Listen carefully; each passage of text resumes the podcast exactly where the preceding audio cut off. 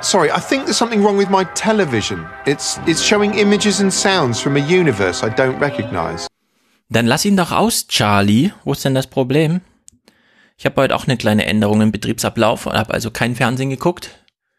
Ich lese dagegen Spiegel Online, Hacker greifen offenbar Republikaner an. Die New York Times berichtet, dass Microsoft einen Bericht vorstellt,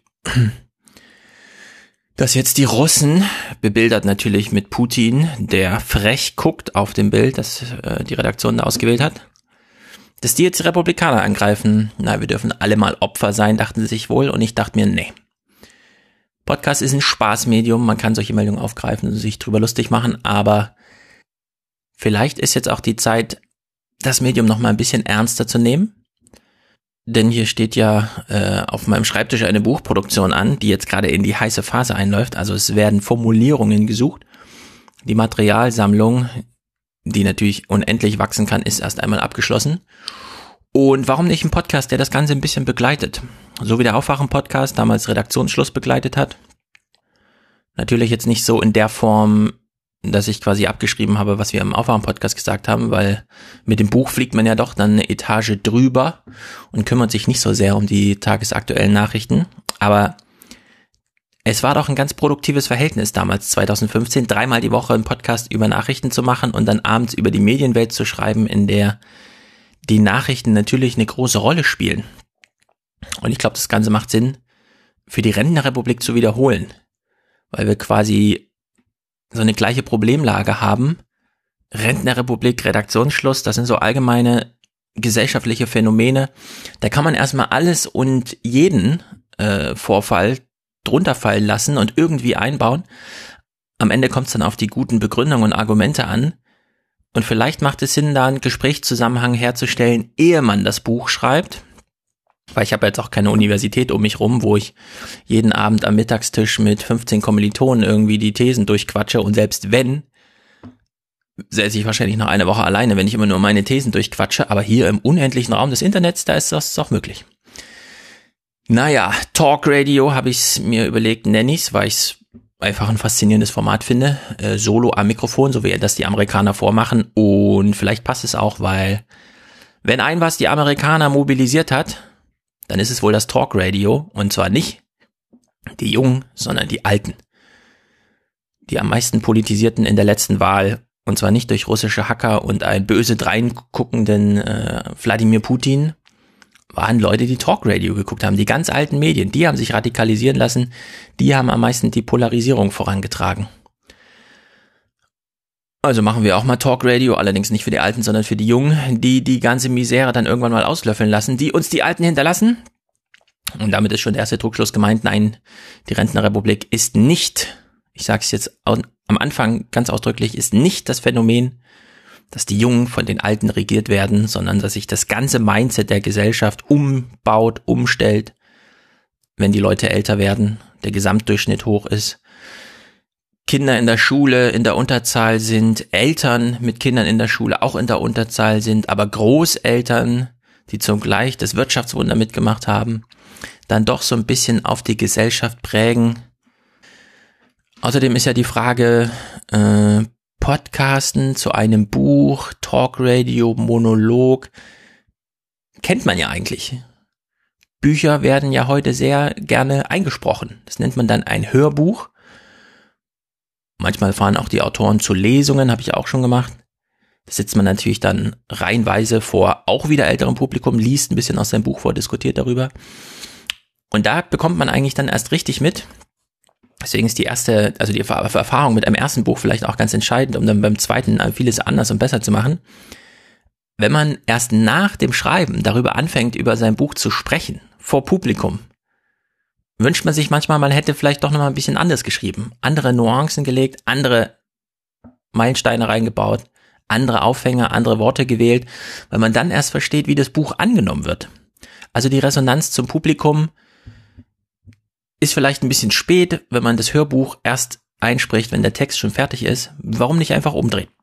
Also wir drehen es einfach um. Bei iTunes ist dieser Feed hier zu finden. Die Kategorie, die ich mir äh, gewünscht habe, gab es nicht. Die lautet Buch. Also es gibt keine iTunes-Kategorie zum Thema Buch, deswegen ist das hier ein Podcast in der Kategorie Buch, aber kein Hörbuch, sondern ein Gesprächszusammenhang vor dem Schreiben, vor dem Publizieren und mit Publizieren ist dann die Publikumssuche gemeint. Warum nicht einfach das vorher machen? Äh, Vorbild dafür ist natürlich äh, Moritz Klenks äh, Podlog. Der hat ein Jahr lang letztes Jahr jeden Tag Podcast gemacht. Das werden wir hier natürlich nicht machen. Jeden Tag ein Podcast. Und oh Wunder, es mündete auch in ein Buch. Zumindest hat er alles transkribieren lassen. In welcher Form das jetzt nicht nur publiziert wird, sondern auch institutionelle Anerkennung erfährt, werden wir hier noch ausführlich besprechen. Da das Podlog doch eine prägende Erfahrung nicht nur für Moritz war, sondern auch zum Beispiel für mich als Zuhörer. Allerdings, wir machen es themenspezifisch. Moritz hat seinen Alltag begleitet, seinen akademischen Alltag, sein Denken, sein Denktagebuch. Das hier wird kein Denktagebuch, sondern das wird ein, wie soll man sagen, ein Citavi Einpflegeassistent, bevor die Sachen, die ich hier zusammengesammelt habe, aus meinem Pinboard, wo sich jetzt hunderte Einträge sammeln, in Citavi überwandern, werden wir sie teilweise durch diesen Podcast schleusen. Und mal gucken, was passiert. Es ist also schon so ein bisschen themenzentrisch, auch zielorientiert, aber es gibt keine Tagesordnung und es gibt vor allem keine Milestones und es gibt auch keinen richtigen Rhythmus wahrscheinlich, sondern es werden Lücken gesucht, sind genug Lücken da. Ich habe Redaktionsschluss damals auch diktiert, also eingesprochen. Es macht keinen großen Unterschied, ob man Teile davon nochmal als Podcast veröffentlicht, um sie zum Nachdenken zur Verfügung zu stellen und dann noch Reaktionen abzuwarten oder halt einfach eine Textversion bringt und dann schaut ein Lektor drüber und dann hat man auch dieses Zwiegespräch. Das wird äh, der experimentelle Anteil, aber im Großen und Ganzen würde ich sagen, ist das eine Übung. Nichts von dem hier ist neu, Podcast ist nicht neu, Buchschreiben ist nicht neu. Der Vorgang, Material sammeln, in Citavi einpflegen, danach einen Text schreiben, ist auch nicht neu. Also alles alt, aber trotzdem dieser Versuch, hier einen Gesprächszusammenhang herzustellen, um einfach die Chance zu nutzen, das Hörbuch zu besprechen, wenn es noch variabel ist, wenn man noch schreiben kann.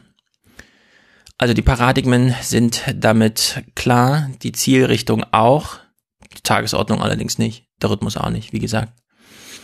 Und das Ganze, und deswegen, es ist eben nicht einfach nur ein Podcast in der Kategorie Buch, sondern es ist vor allem auch ein Podcast.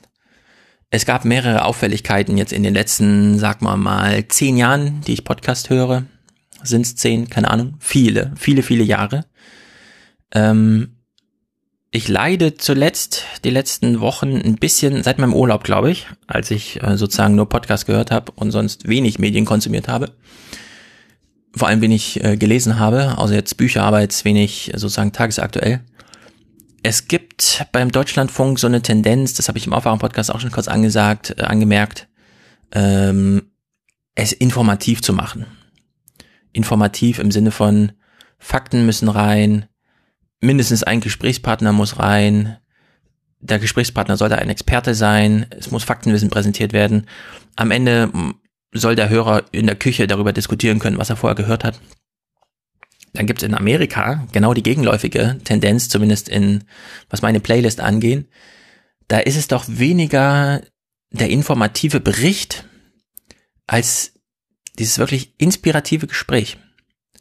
Also wo man jetzt nicht ähm, da sitzt und sagt, ah, das muss ich nochmal als Clip raussuchen, das hebe ich mir für später auf oder so, sondern wo über Minuten, manchmal Stunden so ein Zusammenhang zusammenklamüsert wird, der sich jetzt nicht so gut in Clips zerhacken lässt, den man jedenfalls nicht einfach jemandem vorspielen kann, zusammengestückelt und dann kommt irgendwie dasselbe raus wie vorher. Also beim Deutschlandfunk wird ja die Wikipedia vorgelesen, jetzt grob gesagt, und da kann man, weiß man dann, was man gehört hat. Sondern dieser inspirative Zusammenhang ist doch ein bisschen anders und der ist mir doch auch entscheidend wichtiger. Also ich bin zuletzt großer Fan geworden von dem Tomorrow Podcast von Joshua Topolsky, der zwar immer einen Gesprächspartner hat, aber im, Grunde doch so, so ein Monolog einfach runterrattert sich immer wieder gerne unterbrechen lässt. Es geht absolut rasant zu. Wahrscheinlich kann man das übers Internet gar nicht machen, sondern da müssen einfach alle zusammen an einem Mikrofon, also an zwei Mikrofonen, aber an einem Aufnahmegerät sitzen und sich wirklich hören, damit sie dieses Turntaking in diesen Millisekunden schaffen. Also ich bin jedenfalls durchweg fasziniert. Selbst The Daily, also der New York Times Podcast, den wir hier ja immer wieder, ich zumindest loben, selbst bei The Daily, dem eigentlich eher dem Deutschlandfunk-Genre zuzurechneten Podcast der New York Times ist ja auffällig, dass dort eben nicht einfach Expertengespräche geführt werden und dann sozusagen der Highlights rausgeschnitten und so weiter, wie das eben bei Deutschlandfunk der Tag äh, so ist, sondern da nimmt man Gespräche zwar nicht in voller Länge in den Podcast mit rein, weil es zu lang wäre, man muss ja noch Zeit haben, die Zeitung zu lesen, aber man bemüht sich doch, Zwischentöne, Stimmungen, so Nuancen mit reinzunehmen. Also die Begrüßung eines Telefonats mit reinzunehmen, die Verabschiedung, bewusst gesetzte Pausen, als es jetzt in Amerika wieder um diesen katholischen äh, Missbrauchsskandal ging, war die Reporterin da und hat halt, halt einfach, also die, die editorische Anmerkung, ich brauche kurz für meine Antwort, da ich erstmal noch das verarbeiten muss, ja, was ich jetzt dem Hörer sagen möchte und überlegen muss, wie ich es ihm sage, das bleibt dann eben drin. Und sowas habe ich im Deutschlandfunk noch nicht gehört. Da wird auch von den Journalisten wenig nachgedacht, während sie sprechen, also auf dieser Ebene, sondern da wird halt im Vorfeld viel geklärt, was im Gespräch stattfinden soll und das findet dann statt. Das ist halt ein bisschen anders. Und ich will jetzt nicht von Vorbildern sprechen, aber ich finde es doch beeindruckend und auch nachahmenswert. Also vielleicht inspirativ für die ganze deutsche Podcasterei. Solche Typen wie Nick Bilden mit seinem The Hive Podcast, Mark Maron natürlich, der ja einfach in der Garage sitzt und die Gespräche so laufen lässt. Man merkt so ein bisschen, dass er vorbereitet ist, aber im Grunde freut er sich einfach auf seinen Gast und geht das dann so durch. Esra Klein, der immer nach der Pointe sucht, also der einfach ein Gespräch führt, bei der er immer die These eines Buches referiert, um dann aus seinem Gesprächspartner noch ein bisschen mehr rauszukitzeln, was im Buch noch nicht drin stand. Das ist wirklich großartig. David Axelrod, der eben als ehemaliger Wahlkampf Mitchef von Obama jetzt diese Trump-Sachen durchgeht, aber eben nicht wie bei Pod Save America so nah am Alltäglichen, sondern einfach so ein paar große Linien aufspannt und dann natürlich Joshua Topolsky, den Namen hier nochmal genannt. Auffällig natürlich, das sind alles Dialoge, die da geführt werden und dieser Podcast hier ist ein Monolog, allerdings eine Auseinandersetzung mit Material, weshalb ich da schon vom Dialog sprechen würde, so wie Niklas Luhmann auch immer meinte. Er kommuniziert mit seinem Zettelkasten, weil er nie genau weiß, was am Ende bei rumkommt. Irgendwann hat er natürlich dreimal durchgeschrieben und das dritte Buch war trotzdem immer noch anders als das erste. Also diese historischen Theorievergleiche werden ja jetzt alle aufgezogen, die sind unter der Maßgabe auch ganz interessant. Moritz hat sich damals beim Podlog sehr ausführlich mit dem Tagebuch, also mit dem Tagebuchschreiben, so muss man es eigentlich sagen, mit dem Tagebuchschreiben als Kulturpraxis auseinandergesetzt. Wir werden uns gleich ein bisschen mit dem Buch auseinandersetzen, also mit dem Buch als Medium, denn das ist vielleicht eine der großen äh, Erfahrungen aus Redaktionsschluss, auch inhaltlicher Art. Man muss doch begründen, welches Medium und welches Format man wählt. Man kann heute nicht einfach sich hinsetzen und ein Buch schreiben, weil irgendwie das Buch und so, weil Verlage sagen, hier, das ist einträglich, wie auch immer. All das findet ja hier nicht statt. Also ich habe mir diesmal bewusst keinen Verlag gesucht, da mir die Vorbereitung, also ein Exposé schreiben und so weiter, das ist zwar auch eine ganz interessante Sache, aber dauert eben auch ein halbes Jahr.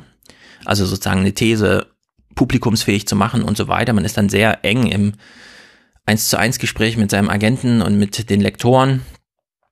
Meine Erfahrung aus Redaktionsschluss ist aber, ich weiß ja, was ich schreiben will. Das war bei Redaktionsschluss auch. Das war halt ein ewig langer Vorbereitungsprozess, um so drei Seiten Exposé zu machen. Und am Ende schreibt man sein Manuskript und der Lektor sagt immer nur, ja, das ist wirklich gut, ich freue mich auf den nächsten Teil. Ich habe nicht viele Änderungswünsche, hier vielleicht nochmal die eine Seite ein bisschen überarbeiten.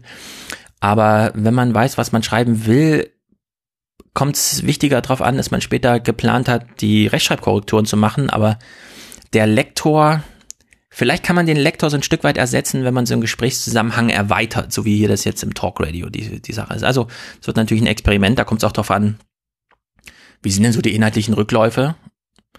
Ich finde schon zuhören ist ein relevanter Beitrag. Das unterschätzt man leicht als Podcasthörer, auch als Blogleser damals übrigens. Wir haben damals 2008 die Sozialtheoristen gegründet äh, und als studienbegleitendes Projekt mitlaufen lassen. Es gab nie viele Leser, also 300, 400 pro Text, aber man hat eben an den IPs gesehen, alle deutschen Unis haben sich eingeloggt. Schirmacher hat mitgelesen. Und am Ende kommt es auf die eine Reaktion an, aus einem kleinen Leserkreis. Also der Podcast ermöglicht auf jeden Fall mehr Resonanz, als nur mit einem Lektor zusammenzusitzen der zwar das Thema interessant findet, das man schreiben will, weshalb man ja schreibt, aber der ja deswegen auch nicht Experte auf diesem Gebiet ist oder sich irgendwie sonst reingefuchst hat, sondern der einfach nur mit der Brille des imaginierten Lesers auf den Text schaut. Ich glaube, da ist insgesamt mehr drin, wenn man vor dem Schreiben schon einen Publikations- und Gesprächszusammenhang herstellt, der eben auch Resonanz erzeugt. Also kurz gesagt, schon zuhören reicht im Grunde, weil auch wenn nichts triggert, ist das ja eine, äh, eine relevante Rückmeldung sozusagen. Und Publikation heißt in dem Fall eben nicht vor Publikum, sondern einfach nur publikumsfähig. Also so weit in Form gebracht und einen Ton gefunden, dass man darauf reagieren kann, aber nicht muss und dann wartet man einfach, was passiert. Ich denke, das reicht zur Einstimmung, äh, die paar Worte, weil den Begründungszusammenhang werden wir immer mitliefern. Mm, jetzt zu diesem ersten Thema. Vielleicht, vielleicht ist es nicht verkehrt, sich nochmal über das Buch selbst zu verständigen. Also das Buch als Format und Medium. Und ich habe hier, beziehungsweise ich sitze seit länger aus einem, seit längerem auf so einem Vortrag, der beschäftigt mich jedenfalls sehr, von Alexander Makris. Der hat 2013 einen TED-Talk gehalten. Noch einen, bei dem die Audioqualität nicht ganz hingehauen hat. Das finde ich ein bisschen erstaunlich. Das ist ja heute ganz anders, wenn man sich diese TED-Talks anguckt. Jedenfalls, äh, ohne ihn jetzt groß vorzustellen, er ist ein sehr lustiger Typ, arbeitet wahrscheinlich in irgendeinem akademischen Zusammenhang, tut alles nicht zur Sache. Er hat einen Anschluss an Redaktionsschluss, vielleicht so einen kleinen Brückenschlag gefunden, denn ähm, er vergleicht in seinem ähm, Vortrag die Wissensaufnahme über das Buch und andere Medien mit der Nahrungsmittelaufnahme über Essen. Und Essen wird eben ganz klar unterschieden. Es gibt Geschmack und es gibt Nährwert. Und beides steht nicht in einem sehr günstigen Verhältnis zueinander, wenn man das so nach medizinischen oder längerfristigen über das aktuelle Werturteil eines einer Essenserfahrung hinaus äh, durchgeht. Das wissen wir alle. Menschen werden dicker, da kann man sehen. Ich habe ja diesen Vergleich auch so ein bisschen in mein Buch eingebaut. Also die Nachrichtendiät ist ja ein Kapitel und äh, er findet auch gleich, hat auch gleich eine schöne Wortschöpfung, deswegen gehen wir das mal durch. Nahrung nach Marktlogik. Und das ist ein wirklich schöner Brückenschlag. Bücher und Essen oder Medien und Essen. Now, at one time, the American diet consisted primarily of nutritious food, such as organic vegetables, whole grain, grass fed beef. But as food production became market driven, food companies found that making food tastier was cheaper than making food nutritious, and that consumers actually preferred tastier food rather than healthier food. Tja, Menschen mögen lieber gut schmeckendes und sie lassen sich da ein bisschen verführen, da die Auswahl einfach größer ist. Wenn nach dem Krieg nur Kartoffeln gesät werden, nimmt man halt die größte Kartoffel als die beste, aber wenn die Kartoffel in Konkurrenz zu allem anderen steht, hat die Kartoffel es recht schwer. Und genau so, die Geschichte kennen wir, äh, irgendwann kam das Fernsehen, irgendwann kam das Internet. Es gibt also einen Unterschied zwischen Nährwerten und Geschmack. Denn nur weil mehr Geschmäcker erfunden wurden, heißt das nicht gleich, dass auch mehr Nährwert in die Gesellschaft kam. Das hat seine Effekte. Nutritious content increases our knowledge, it expands our vocabularies, it improves reflection, critical thinking, problem solving, visual acuity, imagination. Unhealthy content shortens our attention span, it damages our concentration, it weakens our problem solving skills, it increases impulsivity. And like simple sugars, it leaves you addicted and wanting more. Ja, ab jetzt wird die Qualität der Clips besser. Man kann es hier so ein bisschen raushören, äh, was er sagt. Nahrung dient uns zur Energiegewinnung. Nun kann allerdings das Missverhältnis von Geschmack und Nährwert so aus dem Ruder laufen, dass uns Essen, obwohl es uns mit Energie versorgt, kränker macht. Und das gilt vielleicht auch für Medien. Und jetzt kommt seine schöne Wortschöpfung. If our mental menu is nutritious, we should see people getting smarter and sharper. If our mental menu is unwholesome, we should expect to see a spreading epidemic of stupidity that would parallel the epidemic of obesity. Ja, mentale Menüs. Also die Formatfragen, ein Buch, ein Blog, ein Podcast, ein Tweet, viele Tweets, Facebook-Posts, Facebook-Kommentare. Diese Formatfragen sind Fragen nach einem mentalen Menü. Und das ist, muss man sich auf beiden Seiten beantworten. Da auf Anbieterseite schreibe ich ein Buch, schreibe ich einen Blog, keine Ahnung, mache ich einen Film. Und eben auch auf Nutzerseite. Will ich ein Buch lesen? Wenn ja, warum? Es ist doch anstrengend. Kann ich nicht einen Film gucken? Kannst du nicht einen Film machen? Reicht es nicht, einen Podcast zu machen? Kommt aus dem Buch wirklich mehr raus, als in den Podcast reingehen? Das sind ja diese Fragen, die sich hier so stellen. Und jetzt kommt diese Frage, das Medium Buch, was beinhaltet das eigentlich? Also was bringt das mit? Was kann das liefern in so einem mentalen Menü? Und es ist natürlich ein Vehikel fürs Lesen. Lesen ist die Kulturpraxis, die so wichtig ist. Weshalb ich mich auch schon entschieden habe, kein Hörbuch zu machen. Podcast reicht. Den Text dann nochmal einsprechen, nee. Wir sprechen ihn vorher, dann wird er geschrieben und dann ist er da. Und die Kulturpraxis des Lesens, äh, die ist doch die entscheidende. Let's start by examining our reading habits. Reading, it turns out, is the most nutritious way you can consume content. The better you are at reading, the better you are at thinking. And how do you get better at reading? By reading. Educators call this principle the Matthew effect. In a series of studies, researchers Cunningham and Stantovich have demonstrated repeatedly that a high volume of reading increases knowledge, broadens vocabulary, and reduces the cognitive decline of aging. And all of these studies were controlled for general intelligence and verbal abilities. So in other words, it's not that smart people read, although they do, but that reading makes you smarter. Ja, der Matthew-Effekt. Weiß nicht, ob es sich lohnt, diesen Namen sich zu merken, aber Lesen macht klug. Kluge Leute lesen, weil sie durch das Lesen klug werden. Also hier beißt sich die Katze so ein bisschen in den Schwanz. Auf der anderen Seite, was bedeutet das, um nochmal so ein gesellschaftliches Argument zu machen, für uns in 40 Jahren? Also diejenigen, die heute 80 sind, haben in jungen Jahren wenig Alternativen zum Lesen gehabt. Das ist natürlich für uns ganz anders. Und wenn er schon sagt, naja, viele der Krankheiten hängen damit zusammen, also Demenz zum Beispiel, wir wissen, Demenz macht einsam, wir wissen, Einsamkeit verstärkt Demenz.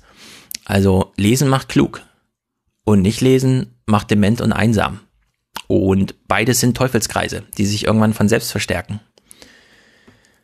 Und ja, Lesen ist alternativlos. No other type of content consumption has been shown to provide these benefits.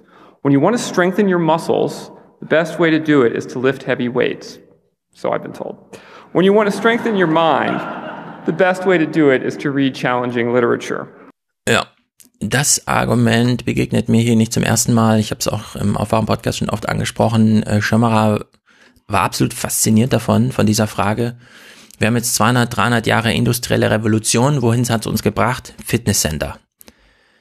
Der Körper will bewegt werden. Ähm, wenn er nicht durch Arbeit bewegt wird, dann durch absolut, was die Zweckorientierung geht, sinnlose Tätigkeiten im Fitnessstudio, die allerdings doch einen gewissen Effekt auf die Gesamtheit des lebenden Objekts haben. Und was ist jetzt in der nächsten Stufe?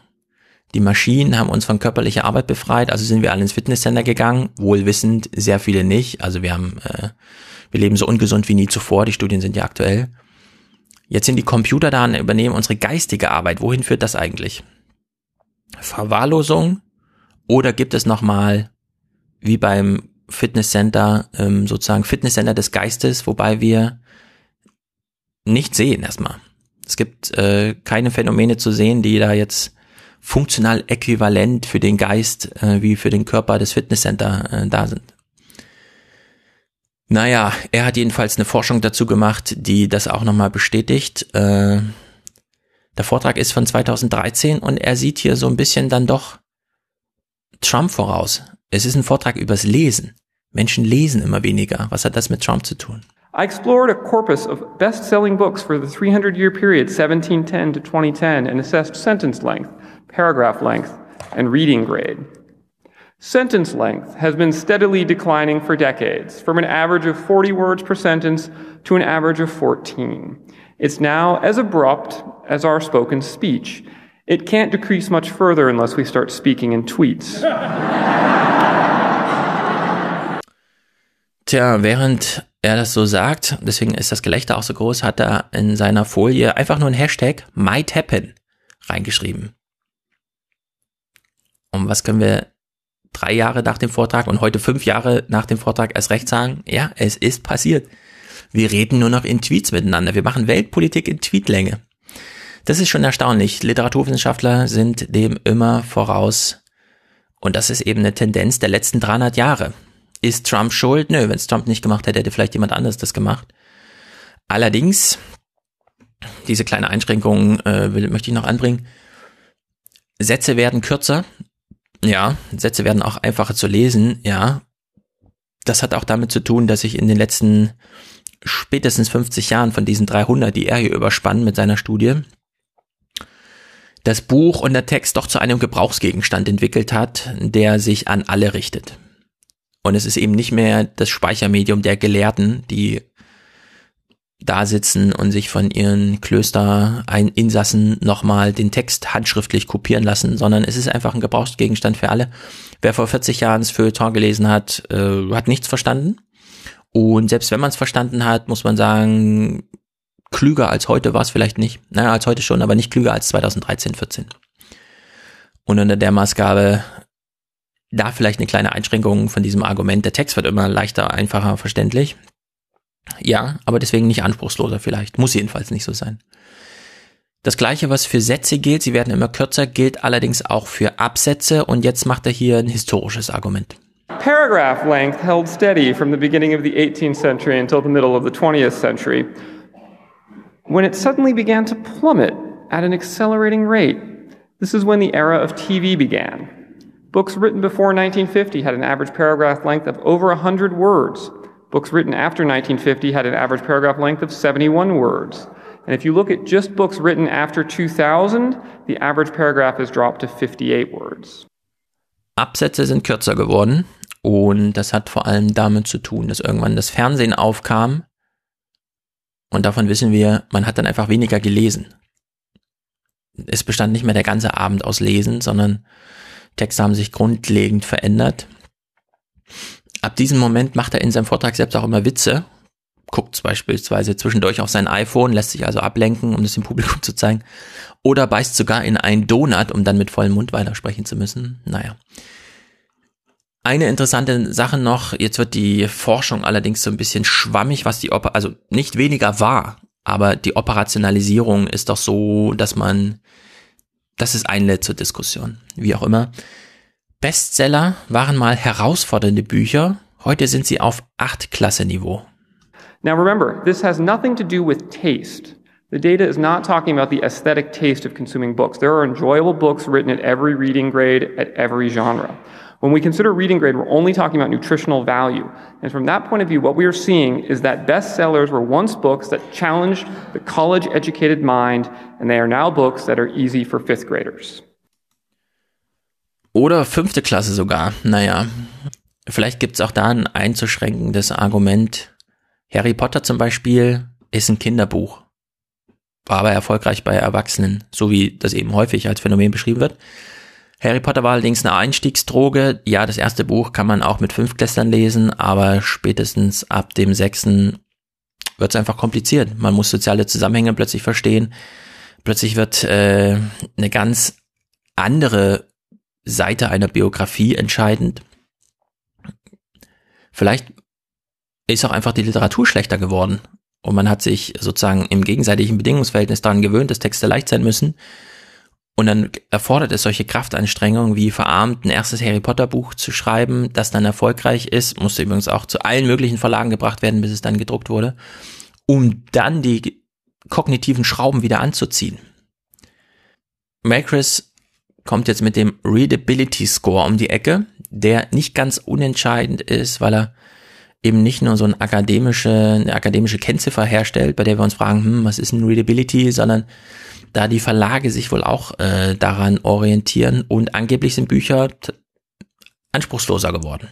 Once publishers were able to measure readability, they could target the works that they published at whatever reading level would reach the greatest number of people.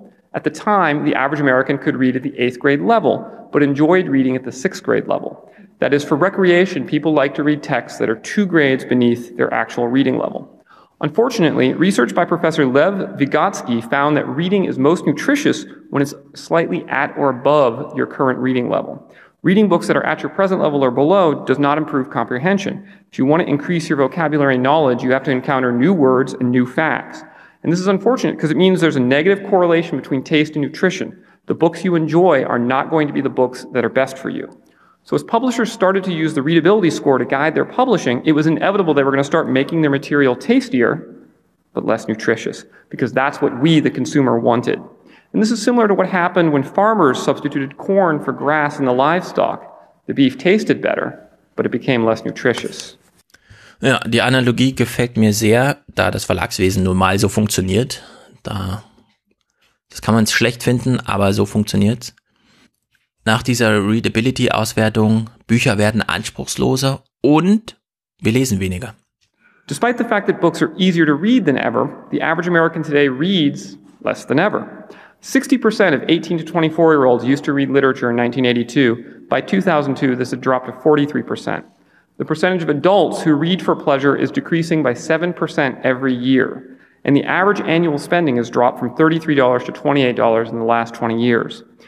It's accepted that the declining popularity of written media has been caused by the rise of screen media, so it's a dietary shift. It means that not only are Americans reading simpler books, flipping through simpler magazines, and learning from simpler textbooks, they're doing less of all of the above. Ja, die Marktlogik greift hier ein. Menschen geben weniger Geld für Bücher aus und wollen dann zumindest sagen, dass die Verlage, die den Markt mitgestalten, anspruchslosere Bücher das hat mich insgesamt äh, am meisten geärgert bei Redaktionsschluss, also der Gesamterfahrung Buchpublikation. Ich verstehe nicht, warum 300 Seiten Buch 21,90 Euro kosten muss. Und das war auch der eine Grund, warum ich jetzt sage, ohne Verlag, die Rentenrepublik wird ohne Verlag geschrieben, da es heute durchaus möglich ist, ein 300 Seiten Buch für einen einstelligen Eurobetrag zu verkaufen. Und zwar nicht, das verstehe ich dann noch zusätzlich nicht, in so Auflagen schüben, sondern on demand. Also das wird hier ganz anders sein. Die Rentenrepublik wird nicht mehr als 10 Euro kosten. Sie wird im Grunde weniger als 10 Euro kosten, weil 10 ist ja auch schon zweistellig. Also man kann die Hälfte des Preises rausnehmen, wenn man sich aus dieser Marktlogik äh, verabschiedet, die automatisch mit den Verlagen mitgeliefert wird. Vielleicht nicht mit allen, keine Ahnung. Es gibt ja so viele kleine Verlage auch. Ich werde mir bei der Buchmesse auch nochmal dieses Self-Publishing angucken, weil ich verstehe den Trick nicht ganz. Ich habe die ersten Kalkulationen gemacht und 21,90 Euro für ein Buch ist absolut absurd. Das muss überhaupt nicht sein. Also ein Buch kann man auch für einen einstelligen Euro-Betrag schreiben. Damit erschließt man eben auch andere Leserschichten, glaube ich. Ja, was ist mit Studenten und so weiter? Die Zeitungen machen genau das Gleiche. Ein Abo kostet 35 Euro. Wer soll das bezahlen? Kein Wunder, dass dann weniger gelesen wird und anders gelesen wird. Da ist mir die Logik einfach unverständlich umso besser verstehe ich, warum das in so einen Abwärtsstrudel hier gerät, was Macris beschreibt. Hinzu kommen dann natürlich die historischen Argumente, also zum einen das Fernsehen hat das, nicht das Buch gekillt, aber Lesen als Kulturpraxis doch arg in Mitleidenschaft gezogen. These changes have occurred simultaneously with measurable decreases in our nation's verbal skills. This is what the mean verbal SAT scores look like after you correct for the fact that the test makers have been adjusting the scores upward to hide the decline. There was a 50 point drop between 1962 and 1979. In 1962, TV reached 90% market penetration and textbooks got simplified. There has been another 10 point drop since 2000 when internet access went mainstream. Ja, das Fernsehen und das Internet hat das Lesen in Mitleidenschaft gezogen. Stimmt wahrscheinlich. Stimmt wahrscheinlich auch für Deutschland. Die andere Frage ist, äh, gilt das, was er jetzt sagt? Bisher galt, würde ich sagen, alles, was er gesagt hat für den amerikanischen Raum, ist damit auch übertragbar auf den europäischen und den deutschen. Aber was ist mit diesem Argument? In other words, more Americans could read at the 10th grade level in 1949 than can even read at the 6th grade level today. And this is despite the fact that in 1949, the average American had eight and a half years of education, and now the average adult has 12 and a half years of education. So four and a half extra years of education to do worse. Mehr Bildung, schlechtere Ergebnisse im historischen Vergleich, sofern das geht, aber hat das alles mit dem Lesen zu tun? Also ist das äh, eine Begleiterscheinung des Medienwandels, ja? Weil dann muss man umso mehr dafür kämpfen, dass gelesen wird.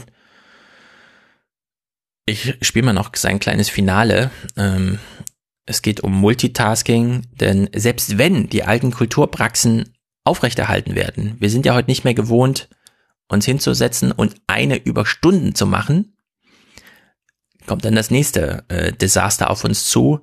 Er klingt hier ein bisschen komisch, weil er immer noch seinen Donut im Mund hat. Er wollte ja gerade dieses Argument nochmal machen, ja, Donut macht fett und falsch lesen auch. It wouldn't hurt us to read something really hard, like Edward Gibbon's Decline and Fall of the Roman Empire, reading grade 17.4. Or to watch something slow and methodical, like The Godfather. Or you could listen to something sonorous and melodic, like Mozart. Just don't do all three at once, because multitasking is the information superhighway to hell. Thank you. Ja, kein Multitasking und Lesen. Das sind die beiden Sachen, die ich jetzt hier rausgezogen habe, obwohl ich äh, aus Praxiserfahrung weiß, äh, Texte verändern sich auch, weil sie Publikum suchen und finden wollen und man nicht jedes Buch auf der ersten Seite mit nur einem Satz beginnen muss und für Tortexte auch gerne mal gerne gelesen sein wollen, statt einfach nur eine Qual. Auch wenn manche Autoren immer noch glauben, nein, nur wenn es anstrengend ist, ist es gut. es muss lesen sein. Also für die Rentenrepublik bin ich da, glaube ich, schon ziemlich entschieden. Es muss lesend rezipiert werden. Das Hörbuch kann die Leseerfahrung nicht ersetzen. Ich habe Gespräche mit Agenten geführt, wo mir nochmal gesagt wurde, hm, ja, wenn du jetzt hier Deutschlandfunk, schreib doch nochmal dazu, dass das ein Radiosender ist. Ja, also die Annäherung an einen imaginierten Markt sind mittlerweile so, dass man sagt, selbst Deutschlandfunk kann man nicht mehr voraussetzen als bestehendes Wissen, worum handelt es sich denn dabei, wenn man das nennt, sondern man muss nochmal erklären, was der Deutschlandfunk ist. Und dem gehe ich alles aus dem Weg, deswegen kein Verlag. Dafür auch vielleicht ein bisschen kürzer im Text. Man erspart sich viel, wenn man sagt, na, Deutschlandfunk, das kann man vielleicht selber googeln, wenn er das interessiert. Wenn man nicht weiß, dass es ein Radiosender ist, keine Ahnung, äh, das muss man nicht in den Text einbauen. Also man kann den Text sehr viel verschlanken, inhaltlich auf die Spitze treiben und billiger verkaufen. Also es bleibt beim Buch, es muss das Lesen sein, abseits dieser Marktlogik. Und, das will ich auch noch kurz begründen, zumindest ist das mein Vorschlag für eine Begründung, bin natürlich für Widerspruch offen, aber ich glaube, ich bin da recht entschieden. Warum kein Hörbuch? Also warum nicht doch nochmal den fertigen Text, der ja nun doch die gewisse Qualität hat, die man so dem als Autor da rein äh, haben möchte? Also Spontanität findet da nicht mehr statt, sondern jeder, jedes Wort ist durchdacht und so weiter. Warum nicht doch als Hörbuch? Und da gab es ein SWR 2 Forum Literatur ohne Lektüre zum Thema Hörbuch. Der Titel ist super, also Literatur ohne Lektüre. Bleibt denn noch Literatur übrig, wenn man Lektüre rausnimmt? Also Lektüre im Sinne von nach eigenem Rhythmus lesen, mit der eigenen Stimme im Kopf und so weiter. Und da waren, äh, es war ein recht interessanter Kreis. Gerd Heidenreich war da, den man von der Stimme vielleicht kennt. Er hat so das ein oder andere Hörbuch gesprochen und aber auch äh, selbst ist er als Autor aktiv und zumindest in dem Punkt können wir ihm, also ich ihm nochmal beipflichten. Also um das Buch als solches mache ich mir eigentlich keine Sorgen, weil ja. das Buch ist einer der wenigen Gegenstände in der Menschheitsentwicklung, der zu Ende entwickelt ist. Und den kann man noch variieren, aber er ist in sich perfekt, so wie das Streichholz oder der Bleistift. Das Buch wird allein deswegen, glaube ich, schon mal bleiben. Die Frage ist natürlich eine Quantität und die Frage ist, welche Bücher bleiben. Ja, das Buch ist perfekt, so wie alles, was wir aus Bäumen machen, nämlich auch Streichhölzer und Bleistifte. Auch bei seinem zweiten Argument bleibe ich noch bei ihm. Bücher verschlingen, ja. Äh, Hörbücher, das gilt für Podcasts eben auch, erschließen neue Räume. Ich bin auch der Meinung, dass tatsächlich Leser die gerne zu Hause hören, die also nebenher meistens ja die Hörbücher hören. Die Hörbücher werden ja nicht irgendwie am Schreibtisch gehört oder im Sessel, sondern sie werden meistens neben der Hausarbeit gehört oder neben dem Autofahren gehört. Das heißt, Menschen haben da eine Möglichkeit, etwas mehr Literatur zu rezipieren, als sie als Leser einfach verschlingen könnten. Ja.